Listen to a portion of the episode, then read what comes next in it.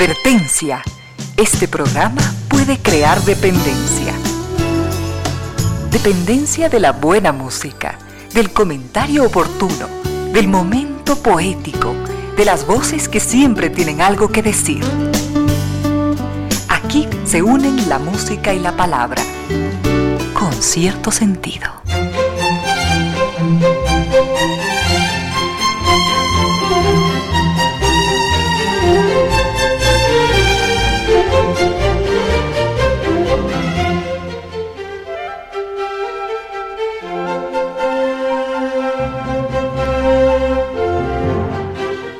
De la tarde y siete minutos. Bienvenidas, bienvenidos.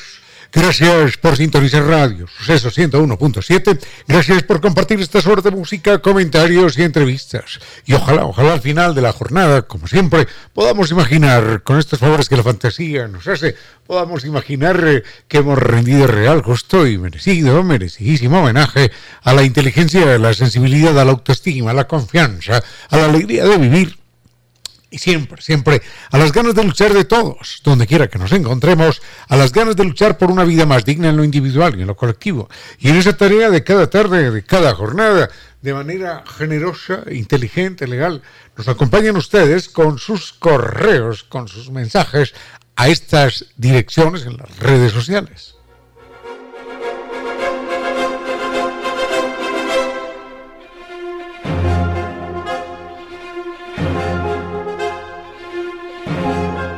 Nuestro correo electrónico es conciertosentidoecuador.gmail.com. En Facebook la cuenta es Concierto Sentido En Twitter, arroba Ramiro Díez. En Instagram, arroba Ramiro Díez Velázquez. Y, y, gracias también, por supuesto, a estas destacadas empresas e instituciones nacionales, internacionales, que creen que la radio, en medio de nuestras humanas, inevitables limitaciones, la radio puede y debe llegar siempre con calidad y calidez.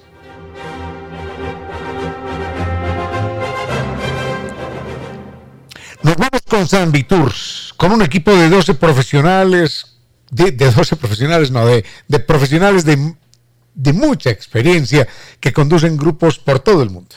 Nos invitan en este mes de febrero, el próximo febrero, a ese carnaval mundialmente famoso, el Carnaval de Oruro. Eso hay que verlo, eso hay que vivirlo. Es un viaje inolvidable lleno de música, de baile, de diversión, con guía acompañante desde Quito, por supuesto. Recuerden que nos, nos espera una experiencia única y es creer uno que está caminando entre las nubes, pero realmente está caminando en el Salar de Uyuni, conocido como el espejo natural más grande del mundo. Pregúntele a alguien que haya conocido, que haya vivido esa experiencia y, y va a visitar algo que es extraordinario. Es la Capadocia boliviana, un lugar increíble en el Valle de la Luna. Este es un lugar y este es un proyecto con un mágico recorrido lleno de historia. Vamos a visitar también Lima, Cusco, imagínense aquello, Machu Picchu, Copacabana, La Paz, el Salar de Uyuni en la mejor época del año. Hay una excelente oferta para los oyentes de este programa. Si usted menciona, si usted menciona que escuchó el mensaje en este programa, usted recibe un bono de descuento de 300 dólares. Esto por compra anticipada en su reserva hasta el 30 de noviembre. Así que disfrute lo grande y ganes esos 300 dólares y pregunte también por los viajes internacionales que están programados para el próximo 22, para el próximo año 22 y los paseos semanales. Llámelos, llámelos al 600-2040. Recuerde que ¡Ja, caramba! El carnaval de Oruro, hay que vivirlo, nos espera en San Viturs. Están en Naciones Unidas y Veracruz frente a la sede de jubilados del IES. Recuerden la página sanviturs.com. San Viturs cumple sus sueños, San Viturs lo acompaña.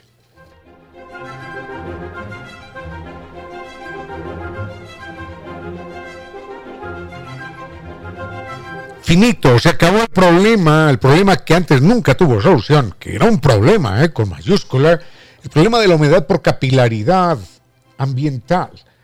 Por, se acabó, por, perdón, por, por, por, capilaridad ascendente, se acabó el problema porque, porque Nova Técnica ha encontrado la solución científica, técnica, con garantía de por vida.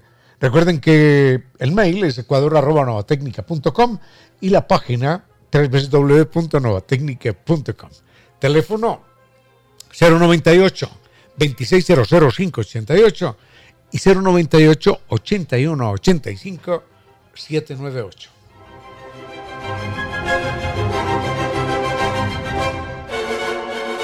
Les contamos que Internet, Internet tricampeón de los Speed Test Awards, NetLife, es NetLife. Recuerde, es inteligente cambiarnos a NetLife. Tricampeón de los Speed Test Awards, NetLife. Entre en la página netlife.es o llame al 39 2 00 00. 39 2 doble cero, doble cero. Es decir, 392 y después cuatro ceros. Eso es NetLife.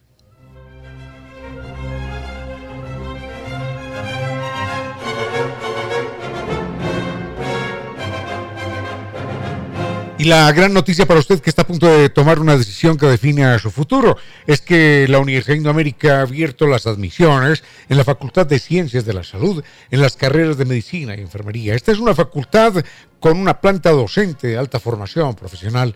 Tanto el Centro de Simulación Médica de Clínica como el de Robótica serán un ícono porque serán laboratorios de entrenamiento con escenarios reales. La malla curricular, una de las más modernas de América Latina, simuladores y laboratorios son de la más actual tecnología, los simuladores robóticos. Los estudiantes podrán especializarse en diferentes ramas de la medicina. Mayor información, indoamerica.edu.es, es la página. Matrículas abiertas en medicina e enfermería. Recuerde que la Universidad de Indoamérica le hace llegar a usted este mensaje, a usted, porque sabe que usted nació para triunfar. El campus en Quito, en La Machala y Sabanilla, Quito Norte. Tenemos mucho para compartir en esta tarde del 8, 8 de noviembre del año, del año 2021. Al frente en control está el doctor Vinicio Soria. Tenemos una serie de temas para compartir con ustedes y los vamos a ver en un momento. Con cierto sentido.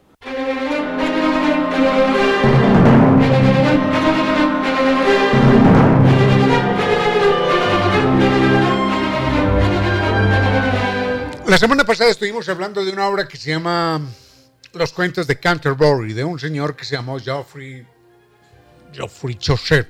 Y eh, don Fabián nos dice, ¿por qué si estaba contando la historia de los cuentos de Canterbury?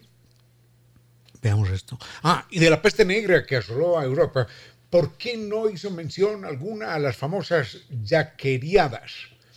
Bueno, vayamos por partes. Cuando hago un comentario, cualquiera, de cualquier personaje, de cualquier época, de cualquier acontecimiento, no pretendo ser exhaustivo, ni mucho menos, ni mucho menos. Comento lo que en ese momento se me ocurre, comento en ese momento lo que recuerdo, comento lo que considero que puede tener algún interés en el programa. Esa es la, la única verdad. Hay temas que o no recuerdo, o no sé, o los considero secundarios, y entonces por eso a veces los omito. Pero obviamente hay temas importantes. Por ejemplo, el de la yaqueriada, como diríamos en castellano. En francés era les jacqueries. Les jacqueries o las yaqueriadas eran, eh, fueron movimientos de campesinos, insurgencias, eh, insurrecciones armadas de campesinos. No tenían nada, no tenían sino palos y asadones. ¿Con qué iban a armarse los campesinos?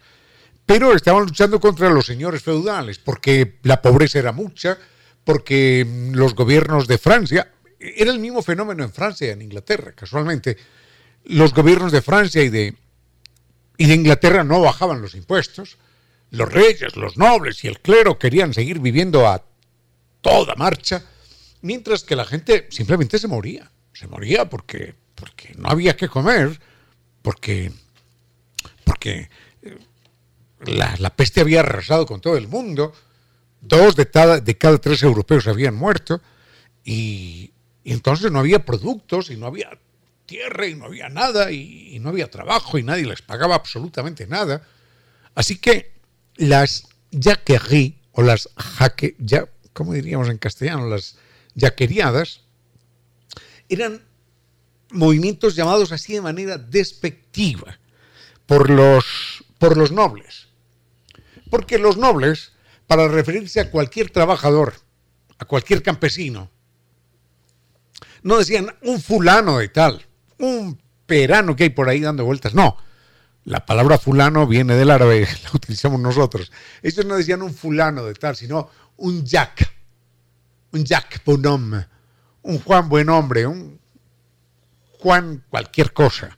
Entonces les decían a los campesinos, que no conocían el nombre y no les importaba, al que iba por ahí mendigando, buscando trabajo, le decían, y le tan Jack Bonhomme. Él es un Jack Bonhombre, un Jack, un Juan, Juan, buen tipo, es un Juan, buen tipo, es cualquier cosa, ¿no? Un don nadie. Entonces, en francés se decía Jacques Bonhomme. Y cuando se dan las insurrecciones, entonces los nobles dicen, no, eso es una insurrección de Jacques Bonhomme, le Jacquerie. Es una insurrección de los, de los Juanes, de los sin importancia, de los Jacques. Y de ahí viene le Jacquerie. Bueno, esa fue la razón por la que no mencionaba, porque el tema era un poquitito confuso, enredado, complicado. Pero lo cierto es que esto fue muy importante, ¿no? Esto fue muy importante porque en la Inglaterra de aquel entonces, como en muchas otras regiones de Europa, se hablaba francés entre la gente pudiente. Los nobles hablaban francés. La gente rica hablaba francés. Años después ese fenómeno se presenta en Rusia. Pero bueno, mejor eso lo comento enseguida para no mezclar un tema con otro. Con cierto sentido.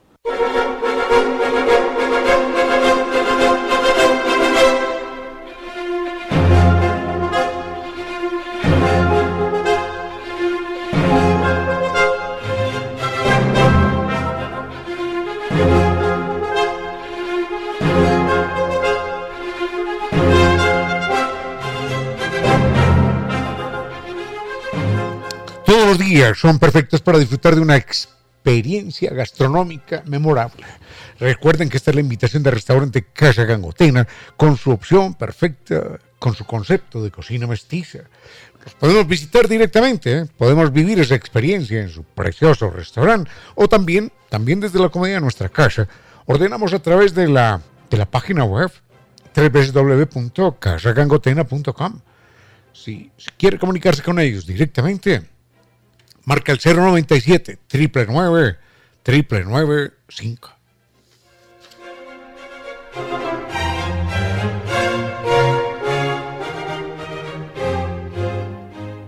Rápidamente, mm, hice alguna mención acerca del francés, pero quiero señalar esto. En algún momento, el francés es la lengua poderosa en Europa. Tan poderosa que ya existía entre los nobles ingleses y los nobles ingleses no hablaban inglés. Imagínense esto. Y de hecho no existía el idioma inglés como hoy lo conocemos. Un habitante de York, por ejemplo, que está a 3, 4 horas al norte de Londres, no, no se entendía con un habitante de Londres, porque el inglés no estaba configurado todavía. Entonces la gente hablaba francés, hablaba francés y hablaba lenguas anglo, anglosajonas, algunas de ellas derivadas del, del, del, noruego, porque recordemos que los noruegos habían estado ahí, los vikingos habían estado en, esa parte norte de Inglaterra. Entonces, mm, por esa razón, además, si ustedes estudian inglés, estudian francés, se darán cuenta que aunque los idiomas no se parecen en, la pronunciación ni en la sintaxis, hay muchísimas palabras del francés que están presentes en el inglés, ¿no? o viceversa. Entonces, cuando se dan estas famosas yaqueries, las yaqueriadas, las insurrecciones campesinas de los yak, de los cualquiera, de los fulanos, como les llamaban despectivamente, el gobierno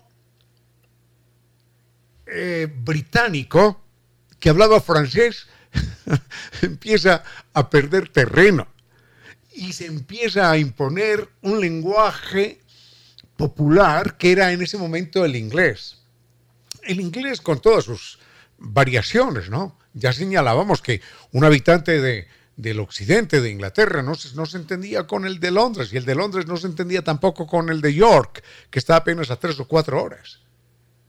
Pero era una sociedad atomizada en términos lingüísticos. Y con Chaucer, con la obra de Cuentos de Canterbury, Vinicio, ¿me puedes averiguar allí en internet de qué año es esta obra exactamente? Cuentos de Canterbury, así escribe. Entonces, con esta obra, el idioma inglés empieza a ganar terreno y se empieza a unificar. Quien termina por unificar el idioma inglés es finalmente William Shakespeare. Pero antes de William Shakespeare está, ¿qué año? 1387, gracias. Pensé que era 1400 algo. Bueno, entonces con el idioma inglés sucede ese fenómeno. Se consolida a partir de Chaucer, de los cuentos de Canterbury, y finalmente Shakespeare, un siglo más, más tarde, dos siglos más tarde, termina de unificarlo. Es más o menos lo que sucede con Italia. Italia también hablaba muchas, muchas, muchas lenguas. Los de una región no se entendían con los de la otra. Finalmente, con la obra de la comedia, la Divina Comedia de Dante, la gente termina por aceptar esa lengua italiana que está allí en el texto y empiezan a hablar como, como se hablaba en el libro. Bueno, el francés fue tan importante, otra vez una pequeña digresión. El francés fue tan importante que cuando uno lee a Tolstoy, por ejemplo, encuentra que en alguna novela dice, entonces los señores de la casa mmm, estaban hablando en francés, obviamente, para que los criados no les entendieran. Y es que en la Rusia, en la Rusia zarista, se hablaba también francés, la lengua francesa. El idioma ruso era un idioma todo despreciado de la plebe. Y el primero, de él hablemos, hemos hablado en otros momentos, me emociono tanto con esto.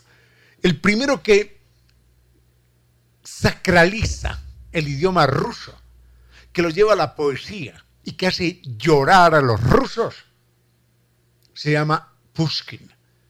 Pushkin empieza a escribir en la lengua menospreciada, en la lengua del mujik, en la lengua del campesino, en la lengua del que aguantaba hambre, en aquel ruso que, que los nobles no querían hablar, que no querían hablar y no lo hablaban porque era una lengua de segunda categoría.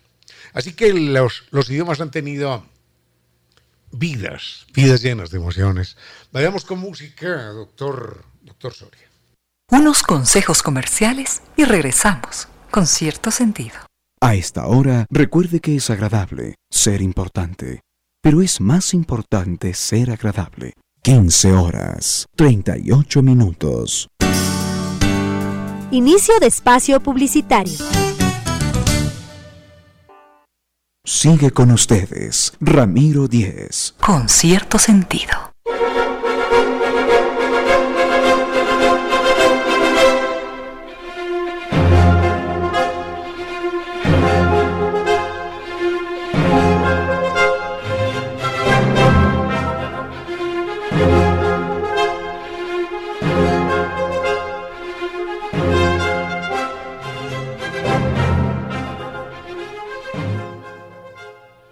Vayamos rápidamente con algo que... Ah, no, es que queda un pequeñito punto pendiente, pero me demoro 20 segundos señalándolo.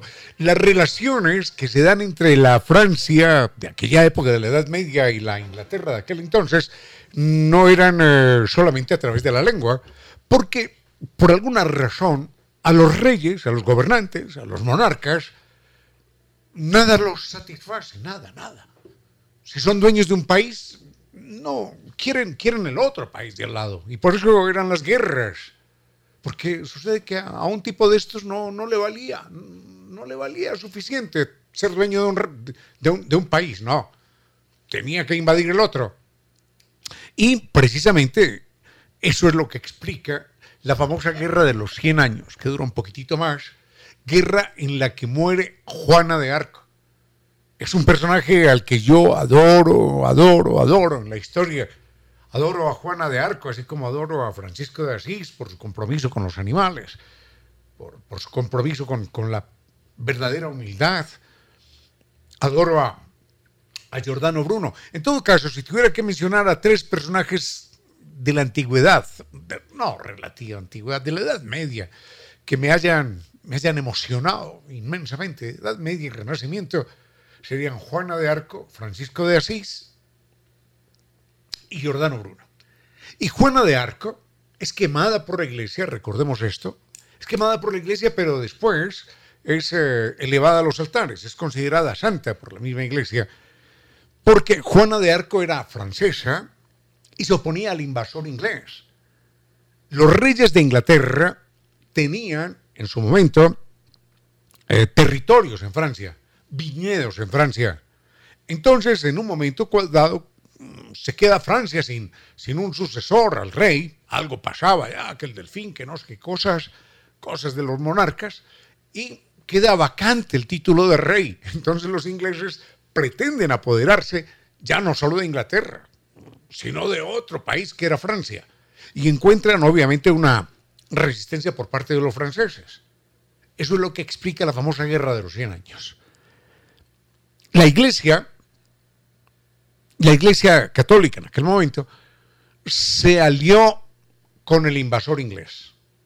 Y entonces ordenó, bueno, ordenó no, sino que traicionó a esta niña, Juana de Arco, que no llegaba a los 20 años, la traicionó y, la acusó no de estar traicionando, no de estar en tal o, o X o Y o Z tendencia política, no, sino que la acusó de hereje y la acusó de bruja. Entonces, en aquella época, eso sí era imperdonable. Porque si ante el pueblo francés la acusa de, oh, es que está luchando contra los ingleses, el pueblo francés dice, pero si nosotros también. ¿Cómo así que la van a condenar a muerte por eso? Pero ante un pueblo fanatizado, ignorante, profundamente religioso, acusan a Juana de Arco de estar en tratos con el demonio y con la brujería y ser hereje, entonces la gente sí decía, sí, sí, sí, qué pena, ¿no? Es nuestra Juana de Arco combatiente y todo lo que se quiera, pero, pero ya, como es hereje hay que quemarla viva. Ese fue el ardid del cual se valió la iglesia. Pasan los años, sin embargo, pasan 600, 500 años y la iglesia reconoce que aquello fue un crimen horrendo y pide perdón, no sé si pide perdón, pero por lo menos dice, no, no, Juana de Arco era una santa, la que nosotros mismos quemamos.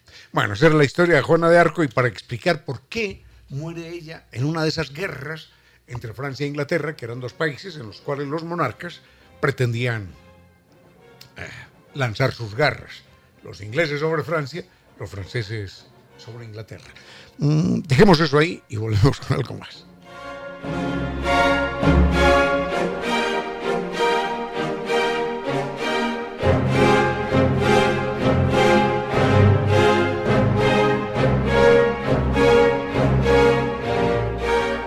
No deje pasar el momento, ¿eh? porque hay que vivir la tradición de guaguas de pan y colada morada, y colada morada en Cirano y Corfú. Recuerden que son, son tradiciones que nos enseñan a celebrar la vida. Así que puede encontrar las guaguas y la colada hasta el 21 de noviembre. Hoy estamos a, a 8. Hasta el 21 de noviembre los puede encontrar en todos los locales de Cirano y Corfú o las puede pedir a, a domicilio. Recuerden que Cirano Corfú es tradición, es vida. Con cierto sentido.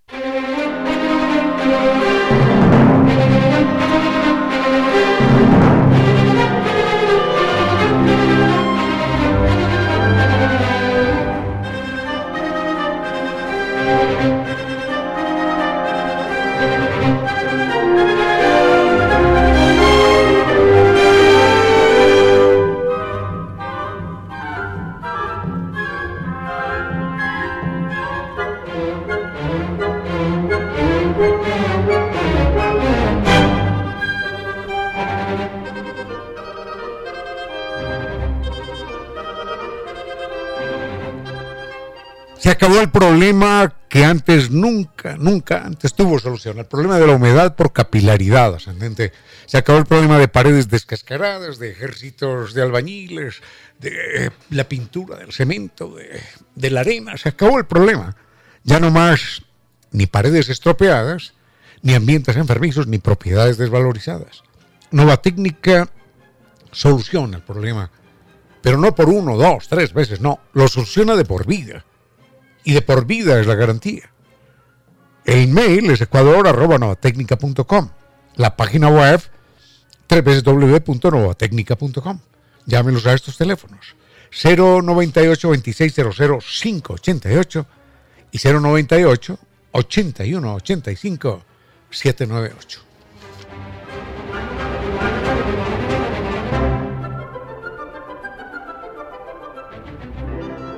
Alguien eh, me dice que por favor continúe con el tema del Quijote, pero no lo quiero hacer en este momento porque hemos venido hablando de, de, Francia, de Inglaterra, de la Edad Media y del Renacimiento, y entonces no me quiero quedar ahí. Mm, bueno, sí, más adelante a mí el Quijote me encanta, no solo como obra, sino en términos de todo el entorno histórico de, esta obra extraordinaria. Mm, las plantas Alguien dice, ¿por qué no sabemos de las plantas? Es verdad, esto es impresionante. Recuerdo alguna vez, estaba en la selva y fue cuando yo descubrí mi analfabetismo, que yo lo llamo mi analfabetismo vegetal. Y era que el hombre que vivía allí en la selva me decía, mire ese, y daba el nombre del árbol, mire esa, y daba el nombre de esa planta. Y él suponía que diciendo, mire ese árbol, el, nombre de ese árbol y mire esa planta, yo iba a saber a cuál se refería. Pero yo no veía nada. Lo único que un habitante de la ciudad, ignorante en materia vegetal, en botánica, lo único que uno ve es un montón de verde. Verde y verde y verde. Y uno no sabe cómo se llama un árbol diferenciándolo de otro. No sabe, es un árbol. Y no sabe cómo se llama esa planta. ¿Cómo va a saber? Si nunca en su vida la ha visto. Entonces la ignorancia botánica, el analfabetismo botánico que vivimos los habitantes de la, de la ciudad es impresionante. Creo que, que, distinguimos una palmera de un helecho y un arupo y se acabó la historia y de ahí para adelante no sabemos nada.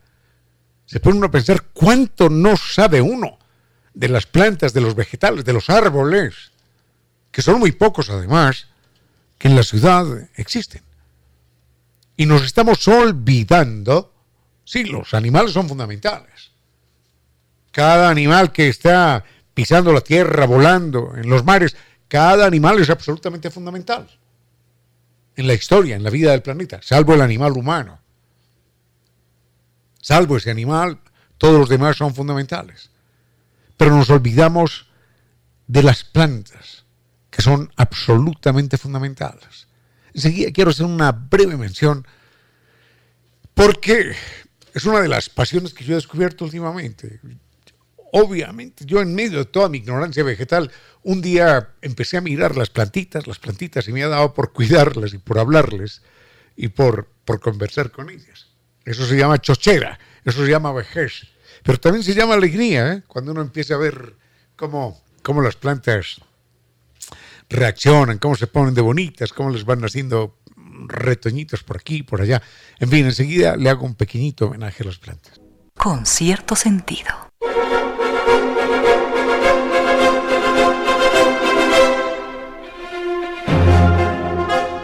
Antes, antes eh, de hablar de las plantas, doctor Soria, tema del que yo no conozco nada.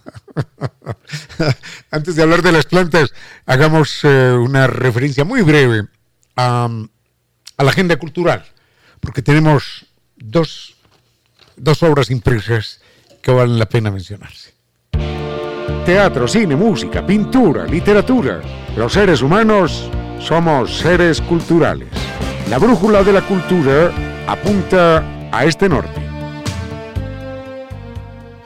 Acabamos de recibir El bicho, el bicho que se bajó del tren. Linda, linda novela en la portada, pasta dura. Más de 300 páginas, al parecer de deliciosa lectura, porque, bueno, vienen de, del maestro Benjamín Ortiz Brennan y tiene un tipo de letra muy agradable, muy agradable esta revista, esta, esta, esta novela. El bicho que se bajó del tren, novela de Benjamín Ortiz Brennan. Se presenta, se presenta esta novela jueves 19 de noviembre, 18 horas 30, en el Club La Unión. Van a participar, por supuesto, el, autor, eh, iban a hablar con él Ana Karina López y Martín Payares. Benjamín Ortiz Brennan, quien fuera director del diario hoy, ya hace algunos años, nos entrega esta novela, su segunda novela, tenemos entendido. El bicho que se bajó del tren de Benjamín Ortiz Brennan, novela que vamos a leer con mucho interés, porque tiene que ver con un capítulo extraordinario, fundamental, y con un personaje fundamental y también extraordinario de nuestra historia. Tiene que ver con la revolución liberal, tiene que ver con Don Eloy Alfaro, el viejo luchador. Y a propósito de la revolución liberal y de, y de Eloy Alfaro, hemos recibido la revista Rocinante, la revista Rocinante correspondiente al mes de noviembre de este año. Es ya la número 157, es una maravilla de publicación. Es una obra que mantiene esa luz de la cultura, de la literatura, siempre encendida. Es una luz en medio de tantas noches. Y quiero leer una pequeñita nota, pequeñita nota. En otro momento nos referiremos al contenido, pero quiero hacer una pequeñita nota, leer una pequeñita nota de Iván Ewers, el director. Y entonces dice la revista esto.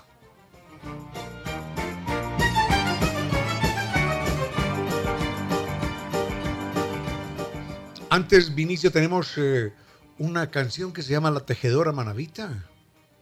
La ponemos porque es un homenaje a Manaví al final, ¿no? Dice, el acontecimiento histórico más importante del siglo XX, dice Iván Ewers, sucedió en noviembre de 1917, la Revolución Rusa. Curiosamente, se la conoce como la Revolución de Octubre por el calendario juliano que se llevaba en el Imperio zarista. Así se llama también la, maravillosa película de Einstein que la registró para la historia. En Ecuador, la revolución liberal, es el tema que también está en la novela de, de Benjamín Ortiz, la revolución liberal, qué dolor, no llegó a plasmarse como una revolución democrática burguesa, pues fue resistida por el clero y los conservadores y fue traicionada por los liberales contrarios al Faro, que terminaron asesinándolo en la hoguera bárbara. Las contradicciones políticas se agudizaron con la organización de los primeros gremios de artesanos y trabajadores hasta años más tarde. La revolución juliana plasmó algunas conquistas sociales, por ejemplo el Código del Trabajo. Y el artículo de, de Iván Ewers en la revista Rocinante termina diciendo, después vinieron otros vaivenes políticos, la cercenación del territorio, todos esos aconteceres han quedado registrados en la literatura, en grandes novelas y cuentos, como la memoria social. Qué bonito es esto. Esto, esto me emociona escucharlo. Como la memoria social, es decir, la que no olvida, la que no admite la posverdad que tratan de imponer los medios al servicio de los culpables firma Iván Ewers de la revista Rocinante. Esto vale la pena leerse, ¿eh? vale la pena leerse otra vez. Todos estos aconteceres en esas, en esas angustias históricas y políticas de nuestro país, Ecuador, han quedado registrados en la literatura, dice Iván Ewers, en grandes novelas y cuentos como La memoria social, es decir, la que no olvida, la que no admite la posverdad que tratan de imponer los medios al servicio de los culpables. Este es el texto estupendo, estupendo de Iván Ewers en esta revista Rocinante. Recuerden, a propósito de Ewers, la casa Ewers, allí en la Manuel Larrega y Río de Janeiro, un lugar estupendo, que inclusive tiene su propia librería, su propia cafetería, un lugar bellísimo para eventos de carácter cultural. Unos consejos comerciales y regresamos con cierto sentido. A esta hora, recuerde que la más larga caminata comienza con un paso. 16 horas, 8 minutos. Inicio de espacio publicitario.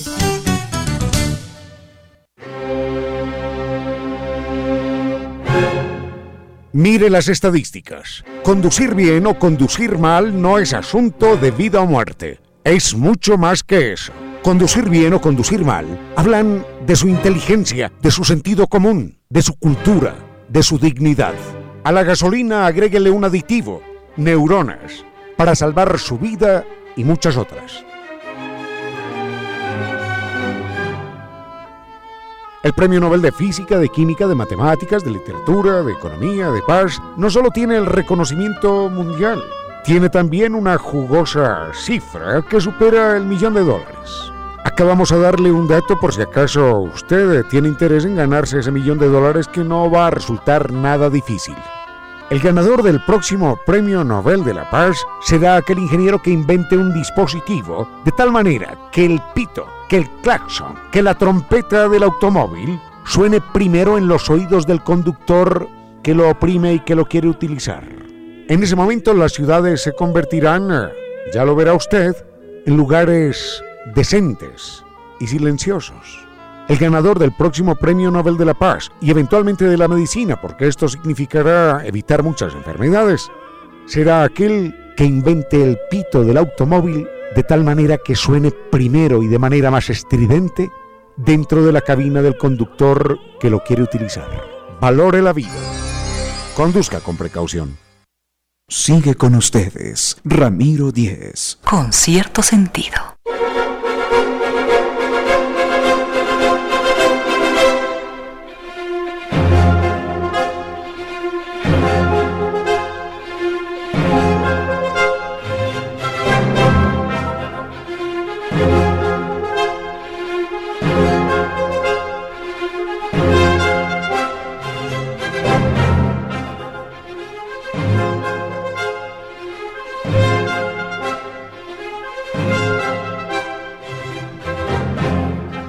Vayamos con las plantas. Hay que recordar que las plantas son anteriores a nosotros, los animales. En algún momento hubo una planta que fue capaz de moverse.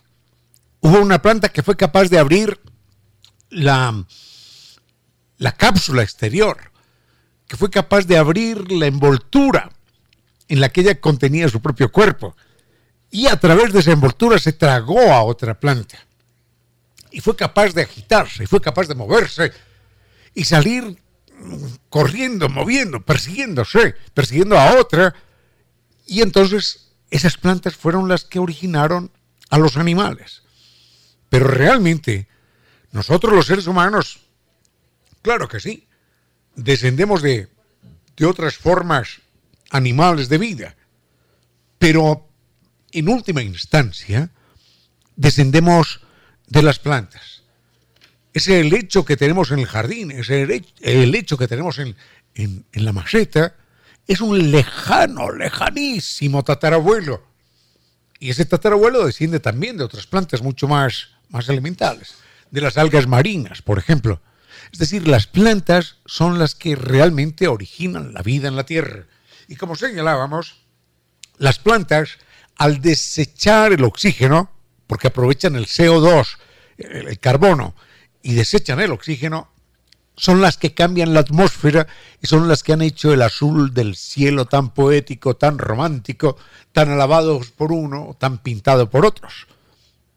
Entonces, ese azul del cielo es producto de las plantas. En resumidas cuentas, nosotros existimos gracias a las plantas y el azul del cielo existe gracias a las plantas. Pero las plantas están en todas partes, están en el mar, están en los polos, están en el Himalaya, en el desierto se encuentran las plantas. Entre el cemento en la ciudad, nada más conmovedor que ir uno por una vereda cualquiera y encontrar que, entre el cemento brota una pequeñita planta y brota una, una flor. Es una verdadera maravilla eso. No hay en ningún animal tan tenaz con tanta tenacidad como las plantas. Las plantas superan a los animales en capacidad de supervivencia, de ajuste al entorno. Y, y no solamente nos entregan el, el oxígeno y los alimentos, sino que nos entregan todo lo que vemos, prácticamente.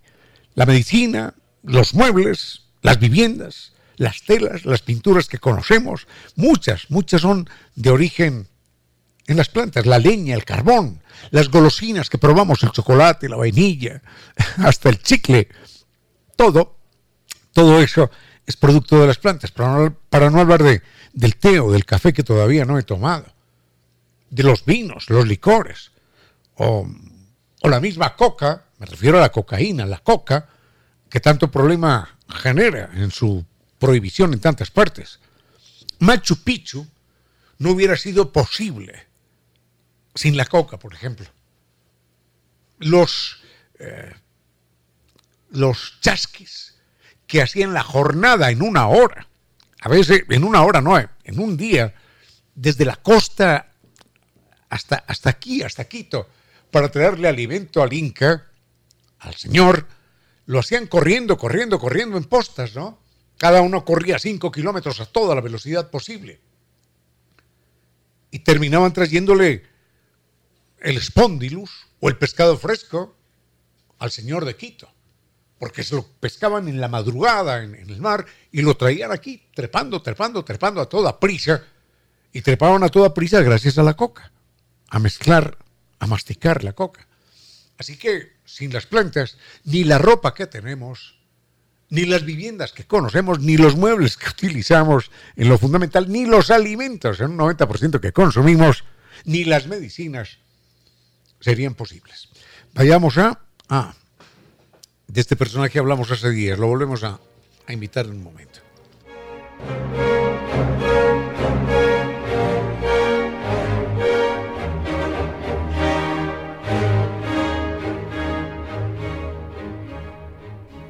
Doña Elizabeth Consuegra, que, que conoce muy bien Rusia porque estudió allá y vivió allá, una vez estuvo en el famoso, en el famoso festival, en el carnaval de Oruro, y dice, en toda Rusia y en todo el planeta no hay nada que se parezca a eso. Lo dice, lo dice doña Elizabeth con conocimiento de causa. El carnaval de Oruro es, es una experiencia inolvidable llena de música, de baile, de diversión, y vamos a tenerla con guía acompañante desde Quito. Esto es para el próximo febrero. Así que uno se siente allá caminando sobre el sobre el, sobre el cielo cuando, cuando camina sobre el salar de Uyuni. Es conocido como el espejo natural más grande del mundo. Entra en internet para que vea las fotografías, los videos. Y se va a visitar algo que es verdaderamente maravilloso en el Valle de la Luna, en Bolivia, que es la Capadocia boliviana. Uno no se imagina que un lugar de estos existe en el mundo. Y además de esto, vamos a conocer Lima, o oh, es ciudad del Cusco, Machu Picchu, Copacabana, La Paz, y el Salar, y el Salar de Uyuni en la mejor época del año. Recuerde que hay una, una oferta excelente para los oyentes de, este programa. Si usted menciona que escuchó este mensaje en este programa, usted recibe un bono de descuento de 300 dólares por la compra anticipada de su reserva hasta el 30 de noviembre. Puede preguntar también por los viajes internacionales que están programados para el 2022 y los paseos semanales. Puede llamarlos al 600-2040. Recuerde que el Carnaval de Oruro nos espera en San Viturs, una experiencia inolvidable. Eh, San Viturs está en Naciones Unidas y Veracruz, frente a la sede de jubilados del IES. Página sanviturs.com. San Viturs cumple con sus sueños. San Viturs lo acompaña música. Con cierto sentido. A esta hora, recuerde que, antes de empezar a cambiar el mundo, dale una mirada a tu propia casa. 16 horas, 27 minutos. Inicio de espacio publicitario.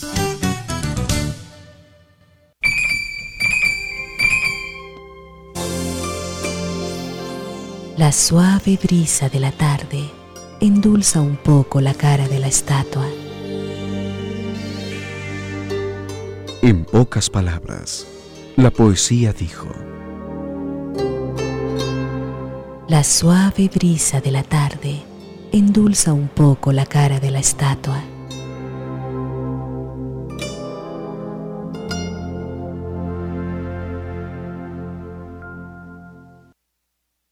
Con cierto sentido.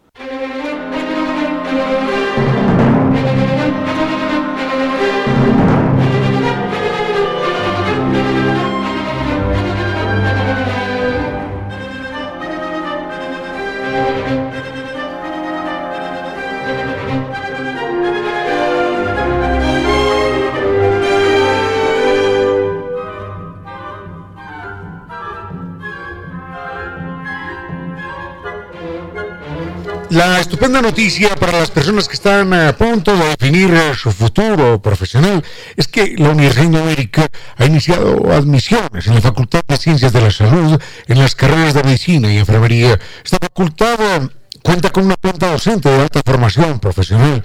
El Centro de Simulación Médica Clínica y también el de Robótica serán un icono porque serán laboratorios de entrenamiento con escenarios reales. La malla curricular, una de las más modernas de América Latina laboratorios, simuladores robóticos de la más actual tecnología. Cada estudiante podrá elegir de acuerdo con su vocación, con su gusto personal, mm, diferentes ramas de la medicina para especializarse. Mayor información www.indoamerica.edu.es. Las matrículas están abiertas en medicina y enfermería. Recuerden, Universidad de América, usted, usted nació para triunfar. El campus en Quito, Machala y Sabanilla, Quito Norte.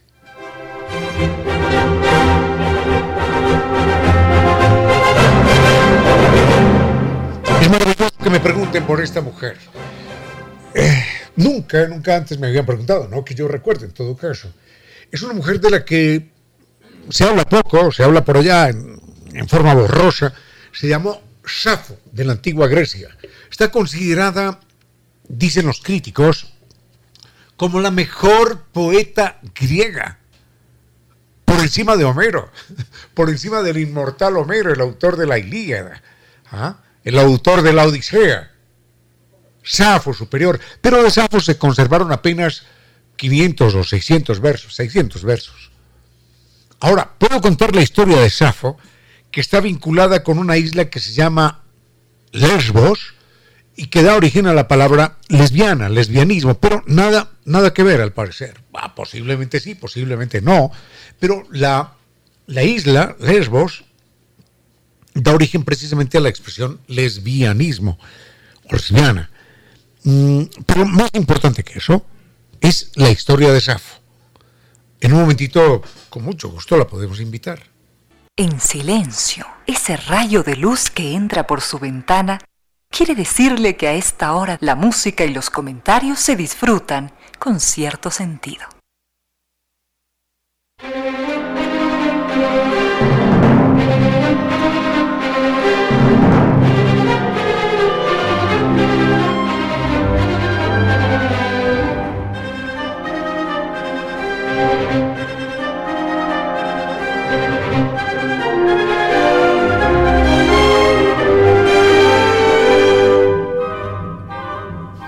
Safo es una famosa mujer de la antigua Grecia. Otra vez, otra vez, si alguien me puede dar allí.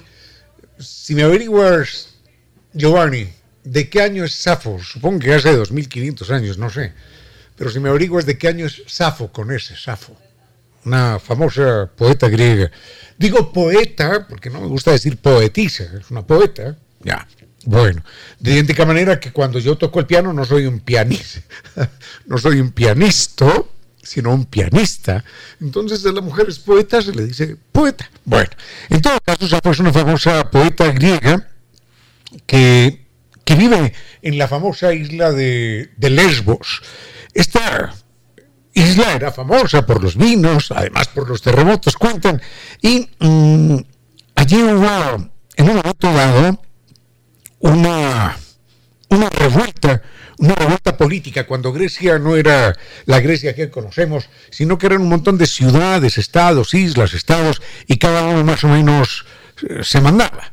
Entonces aparece un personaje que, que se llama Pitaco, que era una especie de, de líder revolucionario, y acaba con sus enemigos, con los reyes, con los gobernantes, y termina creando en esa isla de Lesbos un gobierno relativamente democrático, relativamente popular, y aparece allí enseñando, enseñando maravillas, enseña música, enseña literatura, enseña astronomía, enseña matemáticas, una mujer que se llama, en efecto, Safo. ¿Y Safo de qué año es? Imagínense, yo dije 2500, 650 antes de nuestra era. Entonces aparece Safo no solamente enseñando música, matemáticas, el idioma, que lo hablaba muy bien, sino escribiendo poesía. Y dicen todos los, todos los lectores de aquella época, los críticos de aquel entonces, dicen que Safo era la más grande escritora en la antigua Grecia. Pero no solo, no solo lo decían, sino, no solo lo decían sus admiradores, sino inclusive, inclusive sus detractores, sus enemigos, que también los tenían. Decían, sí, sí, ella es la mejor de todas, sí, sí, pero tal cosa, pero esto, pero reconocían que era la mejor de todas. Inclusive Platón, estamos hablando de, de un referente en la historia griega, Platón decía, dicen los desmemoriados, que existen nueve musas. Y digo los desmemoriados porque se les olvida la más importante de todas, que es Safo. Imagínense si el mismo Platón, que era el referente intelectual de la inteligencia, de la sabiduría, dice aquello, la más grande de todas, el más grande poeta de Grecia, por encima de Homero, se llama Safo. Enseguida les cuento lo que pasó con Safo, en un momentito.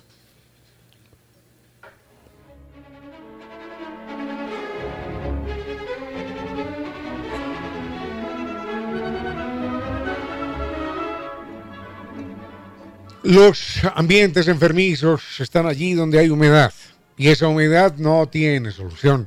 Puede abrir ventanas, puede contratar albañiles, puede comprar arena, cemento, pintura, lo que quiera, puede gastarse el dinero que quiera, no va a solucionar esa humedad por capilaridad ascendente.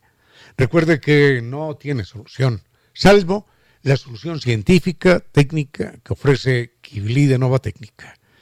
Recuerde, es un equipo científicamente diseñado con garantía de por vida, con garantía de por vida el equipo y con garantía de por vida de que por vida nunca más tendrá humedad. Así que anote sus teléfonos 098 2600 588 y 098 81 85 798. La página web novatecnica.com. El mail arroba novatecnica.com. Este es un tiempo con cierto sentido, para que de todos broten las luces que todos precisamos.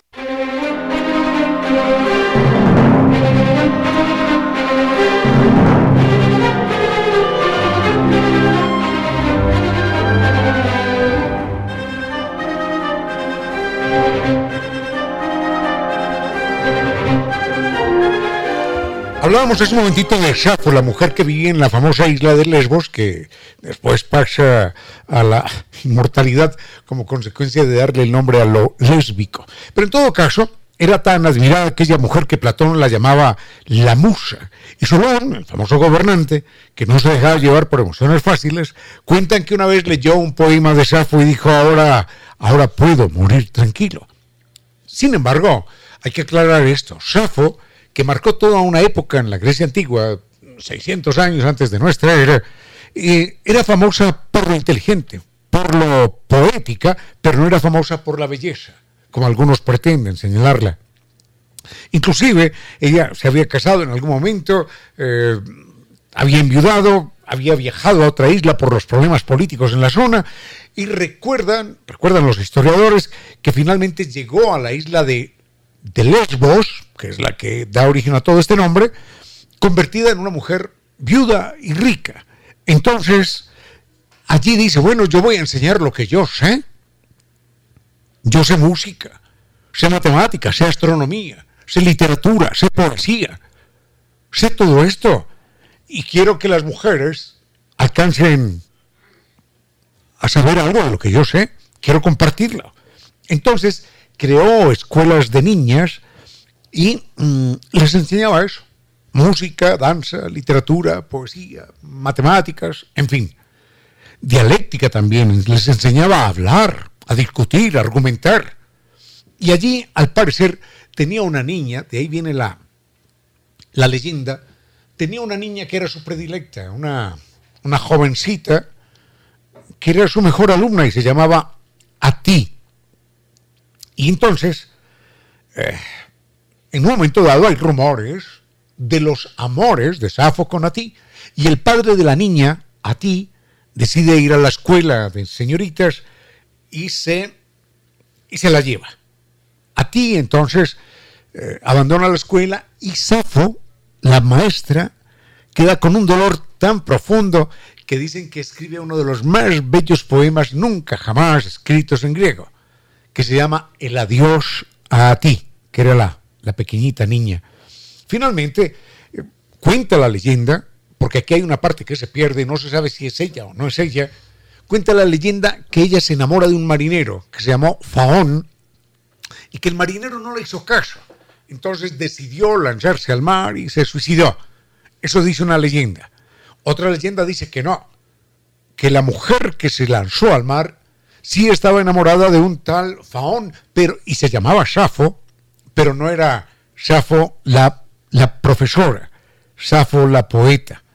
Y en el año 1200, en algún momento, la iglesia descubre los manuscritos de Safo.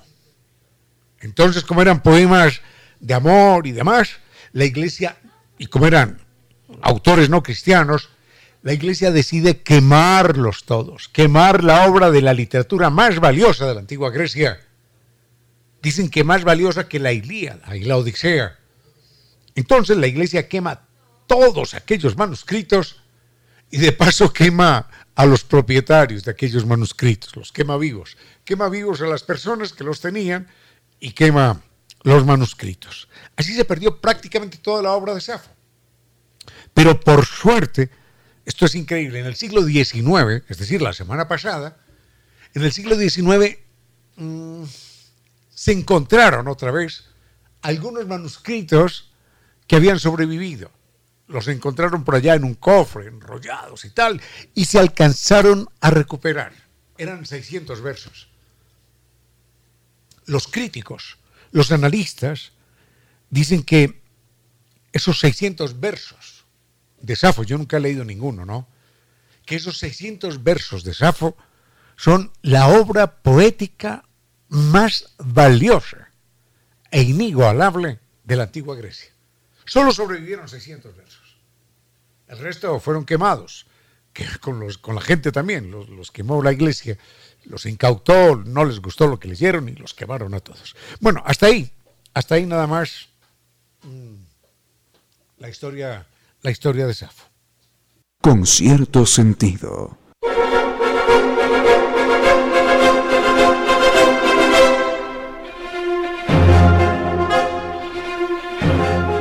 Se me queda otro personaje, dos personajes de la historia, pero será para mañana. Y doña Emilia también nos eh, plantea el tema de la lectura. El tema de la lectura es algo que siempre está dando la vuelta en este programa.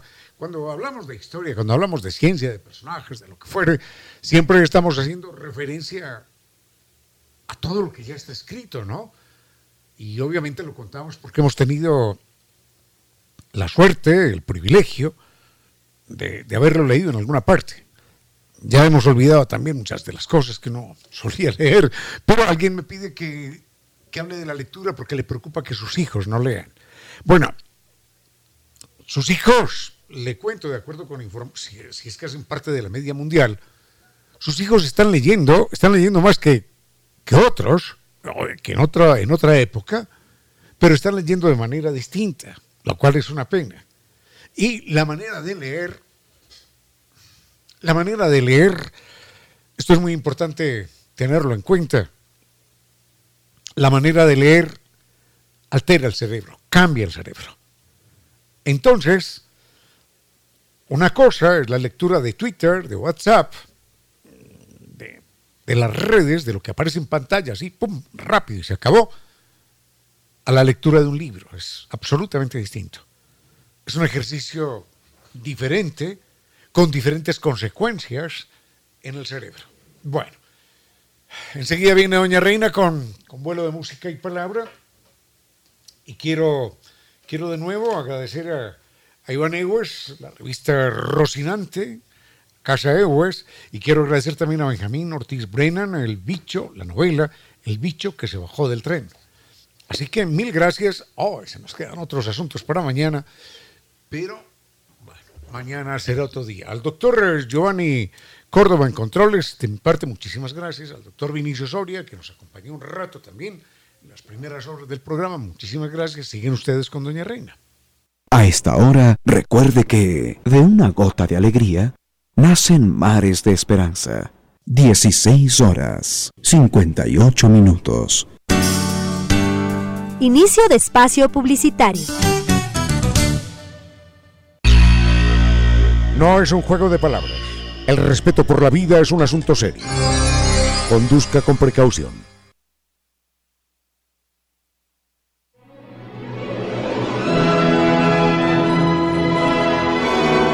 Y ahora, bienvenidos todos a un vuelo de música y palabra. Bienvenidos a este espacio con cierto sentido, con Reina Victoria Díez, para que disfruten de un vuelo de música y palabra. Queridos amigos, bienvenidos a este vuelo de música y palabra con cierto sentido, 5 en punto de la tarde y recibo sus mensajes desde hace algunos momentos ya, bueno, algunos han estado escribiendo desde la mañana y ya listos para conectarse, para compartir esta tarde con cierto sentido. Había leído algunos de los mensajes de Roberto, de Celso, está por acá Oscar Arias, también Mauricio Camañero, tenemos a Nelly, Alex Suárez, Miriel, veo toda una serie de propuestas, algunas son musicales, también estaba Javier Favara con un tema sobre Foucault y vamos a ir tratando poco a poco cada uno de esos temas que ustedes han propuesto. También habíamos recibido mensajes a través de la página de Facebook sobre Madame Curie, Marie Curie. Una de las grandes de la historia nos había escrito Angelita, Ligia, estaba Doña Consuelo, también Alfredo, que todos coincidían en que Marie Curie fue esta mujer genial con una capacidad única para indagar, para perseverar, para continuar en esa búsqueda del conocimiento. Y si es que ustedes tienen ese afán por conocer más sobre la vida de Marie Curie, hace un tiempo atrás le habíamos dedicado un video por una parte, un video corto, y por otra hice todo un paralelo, un contraste entre esa película que se publicó en Netflix sobre la vida de Madame Curie, que se titula Madame Curie, y la vida real de Marie Curie. En caso de ustedes querer ver esta este diálogo que hice hace un tiempo atrás, pueden escribirnos a través de las redes sociales, Facebook con cierto sentido, Twitter arroba Reina Victoria DZ e Instagram arroba Reina Victoria 10 para que puedan verlo. Y por ahora, vamos con música con cierto sentido. Continuamos, queridos amigos, con estas propuestas que ustedes nos han hecho y teníamos justamente por parte de Javier Favara Varona y también Santiago Torres una propuesta relacionada con la música. Casi siempre cuando hemos disfrutado de una banda o quizás de un personaje en particular, decimos, este es el artista más grande de todos los tiempos o esta es la mejor banda que he podido escuchar. Y algunos estarán de acuerdo, otros no tanto. Muchos se disputan ese título de la mejor banda pero en todo caso, todos podríamos coincidir en que hay muy buenos artistas en este mundo. Pueden ser solistas, pueden ser bandas musicales de aquí del Ecuador o quizás de Gran Bretaña o de diferentes partes de este bellísimo planeta Tierra.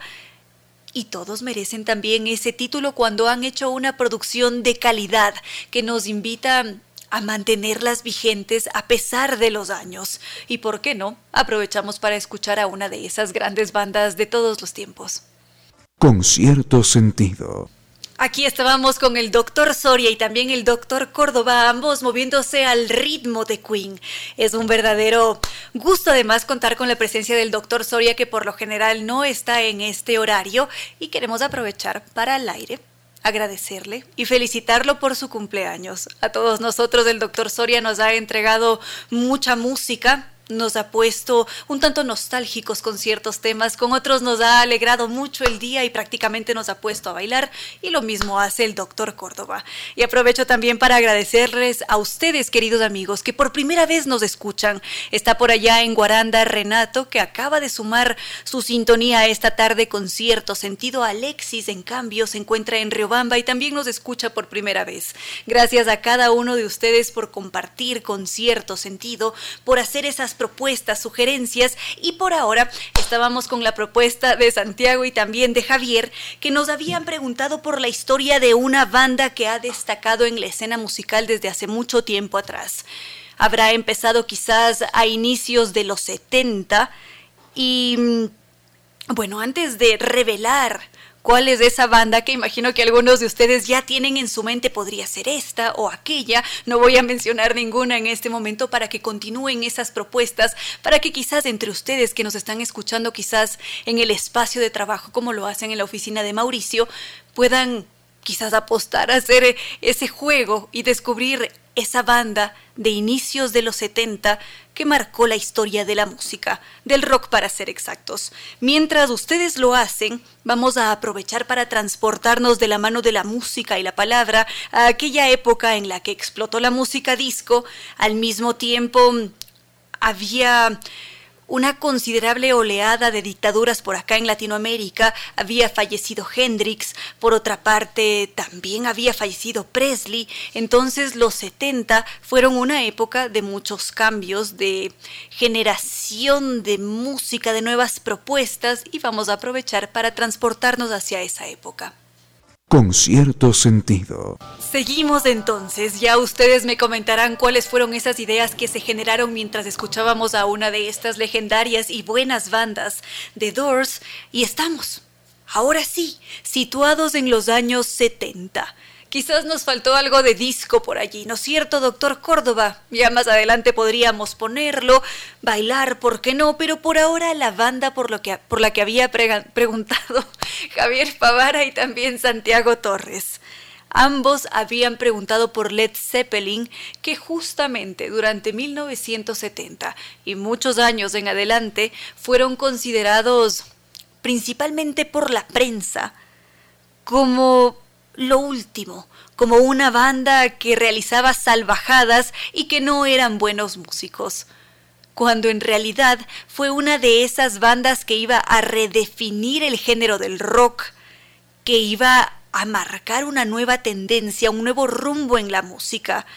Escuchemos primero, antes de conocer, de adentrarnos en la historia de Led Zeppelin, algo de su música, uno de esos primeros temas con los que ellos despegaron, allá en Gran Bretaña y por este tema en particular que vamos a escuchar ahora, un fragmentito, ellos fueron muy criticados, bastante destruidos, pero al mismo tiempo fue así como ellos empezaron a marcar tendencia. Con cierto sentido. Gracias por sus mensajes, queridos amigos. Gracias a Fabricio, a Fabricio también que está en sintonía. Y sí, Fabricio, Fabricio que nos está escuchando allá en, en Madrid, España. Muchísimas gracias por sus mensajes. También a Mercedes que nos estaba escribiendo. Y bueno, acabábamos de escuchar un fragmento muy breve de Led Zeppelin, un grupo de músicos británicos, todos muy jóvenes, enamorados, entregados a la música. Todos ellos siempre estaban dispuestos a escucharlo todo ¿Qué quería decir esto? Que tranquilamente podían disfrutar de los ritmos del desierto de Oriente o quizás de las montañas de la India. Más adelante podían escuchar algún ritmo psicodélico, algo de reggae, ¿por qué no funk? Por supuesto el blues, como acabábamos de escuchar ahora. Brevemente en esa introducción es muy marcada esa base, esa influencia que ellos tienen por parte del blues. Entonces, para estos músicos, todo lo que fuese música, no podía faltar, porque era una buena propuesta para ser analizada, escuchada, por supuesto, disfrutada, y de esa forma ellos podían ser muy críticos, podían crear con todo ese conocimiento que absorbían como esponjas. Entonces, algunos consideraban que las críticas que tenía Led Zeppelin eran injustas por esta forma de crear, de investigar antes de hacer música mientras que ellos simplemente continuaban en su camino, sin centrarse tanto en esa crítica injusta. Enseguida podríamos centrarnos en el porqué de esa crítica. Con cierto sentido. Por acá veo que algunos de ustedes disfrutan de esta banda británica que estábamos escuchando ahora y que fue muy criticada por lo que voy a mencionar a continuación.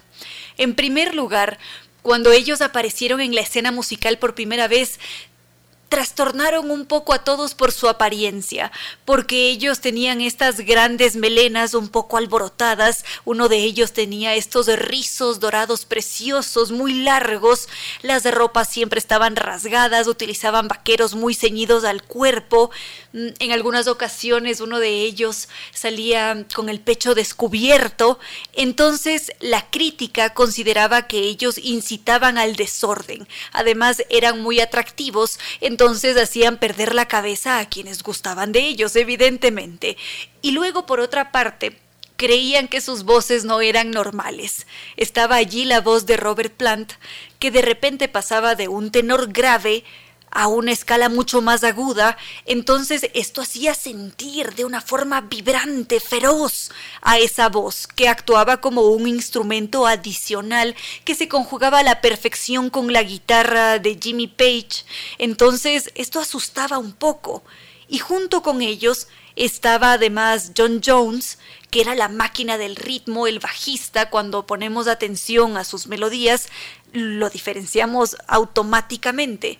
Y adicional a esto, quien introducía allí la dosis de caos, le ponía mucha emoción a Led Zeppelin, era su baterista, también John, John Bonham. Entonces, todos ellos tenían mucha armonía como grupo musical entregados, como ya lo habíamos dicho, pero la crítica, la mira pública, siempre los tenía como esa banda salvaje que además había sido etiquetada como una banda de heavy metal. Y es aquí donde se considera muy injusta esta crítica, porque Led Zeppelin es mucho más que un denominativo, que una etiqueta hard, porque su música estaba pensada para ser distinta, venía creada desde la riqueza musical, riqueza compositiva, y por eso ellos estudiaban tanto y no se centraban únicamente en el rock, sino que tenían por allí de repente un deje de funk, estaba esa base del blues. ¿Por qué no escuchamos ahora, doctor Córdoba, un momento, uno de esos temas musicales que deja ver esa influencia del funk?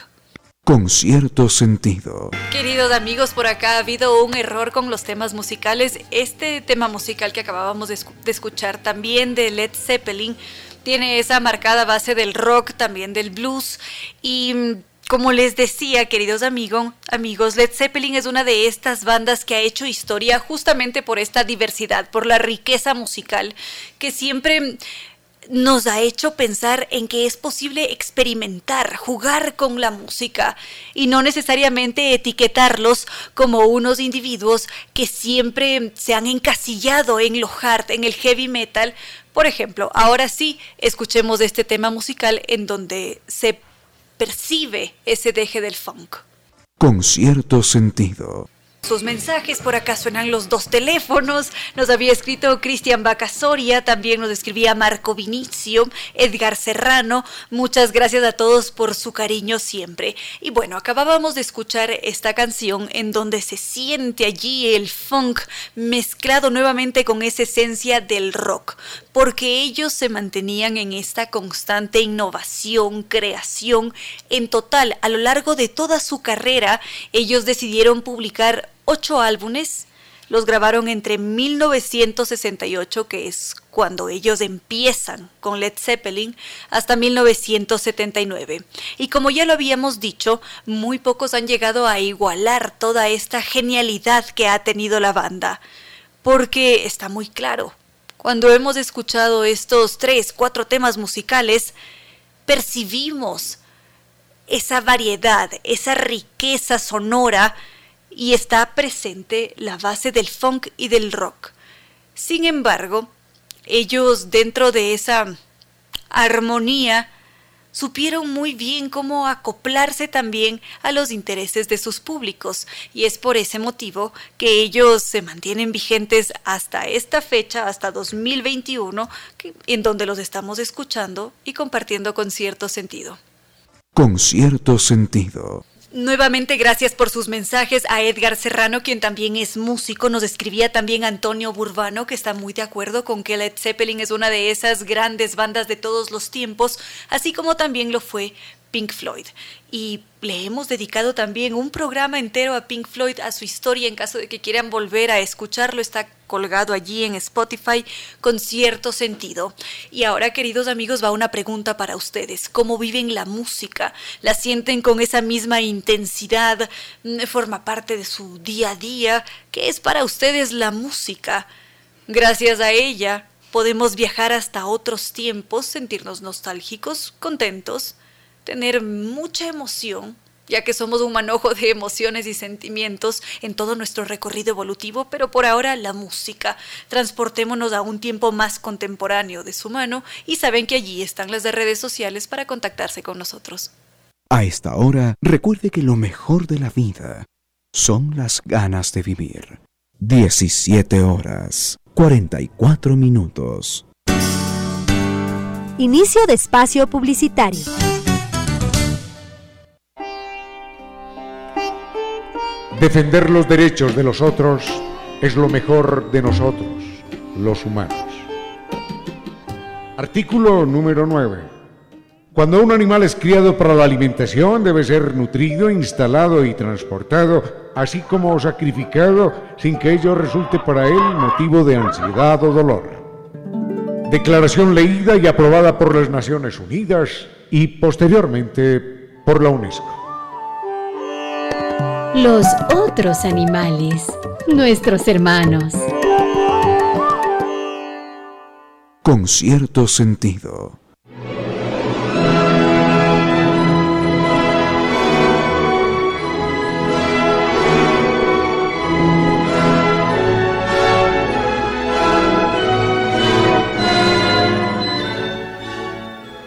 46 de la tarde, queridos amigos, y continuamos con otros temas que ustedes nos han propuesto. Vamos a transportarnos ahora hacia el reino animal, a encontrarnos frente a frente con esos otros animales, quienes también son nuestros hermanos.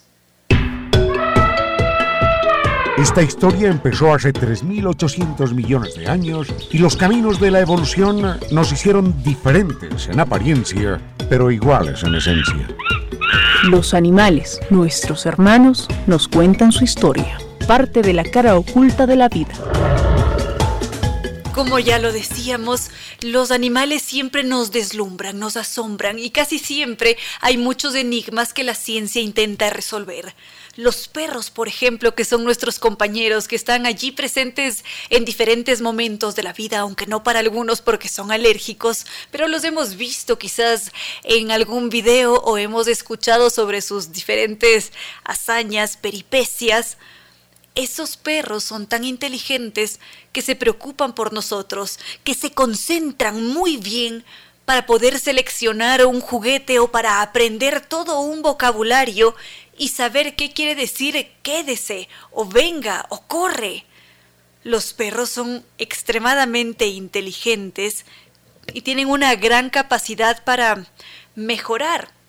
Se han hecho algunos estudios con Border Collie y se ha descubierto que estos perros tienen una capacidad, porque tienen una extraordinaria memoria, para recuperar hasta 54 tipos de juguetes.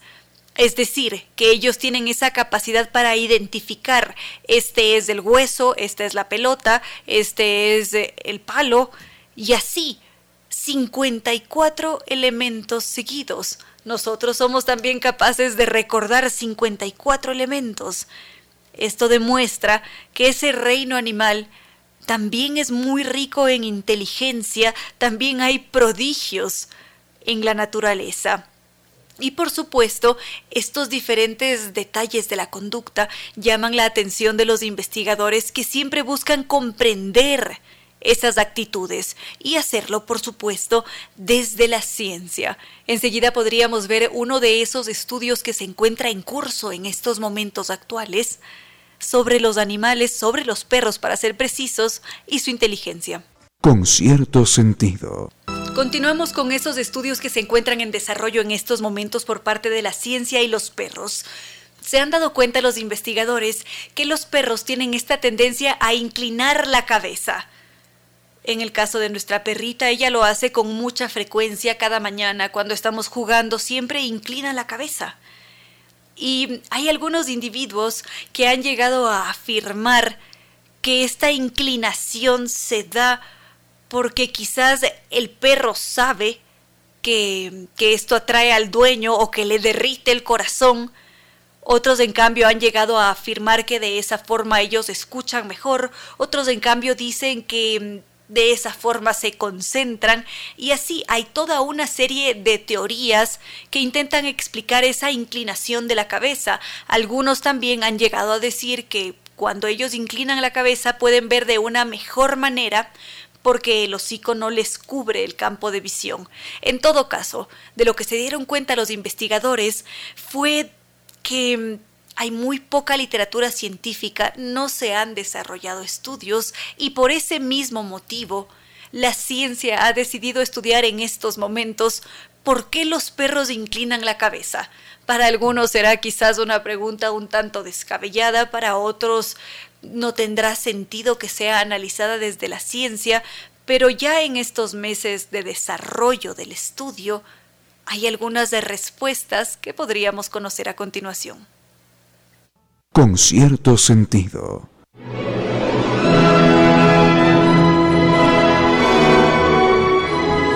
Ya para concluir este tema de los perros, del por qué inclinan la cabeza, lo que nos dicen los estudios que ya llevan algunos meses de desarrollo es que los perros, según y qué tipo de perro sea, puede tener una relación esta inclinación de la cabeza con la capacidad cognitiva del perro.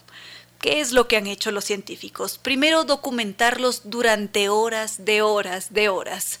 Es decir, los graban mientras están jugando en su día a día, cómo se comportan, qué hacen cuando van a comer, cómo interactúan con el dueño y casi siempre han encontrado que los border collie inclinan la cabeza cuando van a buscar la pelota. Y es precisamente esta raza de perro que está considerada como superdotada. Entonces, lo que han descubierto los estudios hasta este punto es que el 50% de los border collie del grupo de control que tienen inclina la cabeza siempre lo hace hacia el mismo lado, como si es que ellos también tuviesen un lado dominante como los seres humanos, que algunos son zurdos, otros son diestros. Lo mismo sucede con los perros, hay un lado dominante. Y en el caso de los perros que han sido catalogados como típicos, que serían el equivalente a los runas, únicamente inclinan la cabeza un 2% de las veces de los grupos de control. Entonces, lo que creen los investigadores es que esta inclinación de la cabeza se produce casi siempre cuando se trata de un perro con altas capacidades cognitivas, un perro considerado como superdotado con una prodigiosa memoria, con una capacidad analítica extraordinaria. Todavía la información que se tiene es muy escasa porque son estudios que están apenas desarrollándose. Sin embargo, esto ilusiona mucho porque son luces para comprender a estos compañeros que a muchos de nosotros nos acompañan en nuestra vida cotidiana. Con cierto sentido. Gracias por sus mensajes, queridos amigos. Gracias a Valeria, Magdalena, Mercedes, Edwin, Renato, que estuvo en sintonía, también Alexis. Mil y un gracias a cada uno de ustedes por haber compartido esta tarde con cierto sentido. Son ya las seis y dos de la tarde. Hemos llegado al final de este programa. Como siempre, muy agradecidos con ustedes, con el doctor Córdoba en controles, con nuestros auspiciantes también. Zambi Tours, este equipo de profesionales con 12 años de experiencia que ha conducido grupos por el mundo entero y que nos invitan a vivir este mes de febrero el mundialmente conocido Carnaval de Oruro. Este es un viaje inolvidable que está cargado de música, baile, diversión. Vamos con un guía acompañante desde Quito y una vez que lleguemos allí vamos a sentir que hemos llegado al cielo, porque encontrarse con el Salar de Uyuni, que es conocido como el espejo natural más grande del mundo, es una experiencia extraordinaria. Además, vamos a visitar esa Capadocia boliviana, que es un lugar precioso está ya en el Valle de la Luna, es decir, todo esto es un recorrido mágico que está cargado de historia. También vamos a visitar Lima, el Cusco, Machu Picchu, Copacabana, La Paz. No puede faltar el Salar de Uyuni en una de las mejores épocas del año. Tours tiene una oferta muy buena para todos nuestros queridos amigos de Radio Sucesos. Si es que ustedes mencionan que han escuchado este mensaje aquí en este programa con cierto sentido, ustedes reciben un bono de descuento de 300 dólares por compra anticipada en su reserva hasta este 30 de noviembre. También pueden preguntar por los viajes internacionales 2022 y los diferentes paseos semanales que ofrecen. En Quito podemos llamar al 620-40 y recordemos que el Carnaval de Oruro nos espera en San Viturs. Están allí en las Naciones Unidas y Veracruz, frente a la sede de jubilados del IES. Mayor información en el sitio web www.sambitours.com a cumplir nuestros sueños porque Sambitours nos acompaña. También estuvo con nosotros Nova Técnica con sus diferentes dispositivos Kivli, que son la solución definitiva a los problemas de la humedad. Para contactarnos con ellos podemos visitar el sitio web www.novatecnica.com, escribir a su correo ecuador.novatecnica.com o llamar a los teléfonos teléfonos 098 2600588 o 098 81 85 798. También contamos con la presencia de NetLife, ese Internet seguro de ultra alta velocidad que nos invita a cambiarnos a ese Internet tricampeón de los Speed Test Awards NetLife. Entremos a NetLife, www.netlife.es o llamemos al 392 cuatro ceros, 392 cuatro ceros. Y también estuvo con nosotros la Universidad Indoamérica, que ha iniciado el proceso de admisiones de la Facultad de Ciencias de la Salud con sus carreras de medicina y enfermería. La Facultad de Ciencias de la Salud cuenta con una, con una planta docente de alta formación profesional y el Centro de Simulación Médica de Clínica y Robótica serán un ícono ya que serán laboratorios de entrenamiento con escenarios reales. Y la malla curricular es una de las más modernas de Latinoamérica. Para mayor información, podemos visitar el sitio web www.indoamerica.edu.es. Las matrículas están abiertas en medicina y enfermería. La Universidad de Indoamérica nos recuerda que todos nosotros hemos nacido para triunfar. Están allí en su campus en Quito, en la Machala y Sabanilla, esto es en el Quito Norte, y también allá en Ambato. Son las seis y seis de la tarde. Nuevamente muchas gracias al doctor Córdoba en Controles. Gracias a cada uno de ustedes, queridos amigos, que ha compartido este espacio con cierto sentido, que se ha dejado llevar por la imagen por la imaginación que ha volado gracias a la música y también la palabra. Y ya en este punto no queda más que decirles que no fue más por hoy, que los queremos mucho y que será hasta el día de mañana.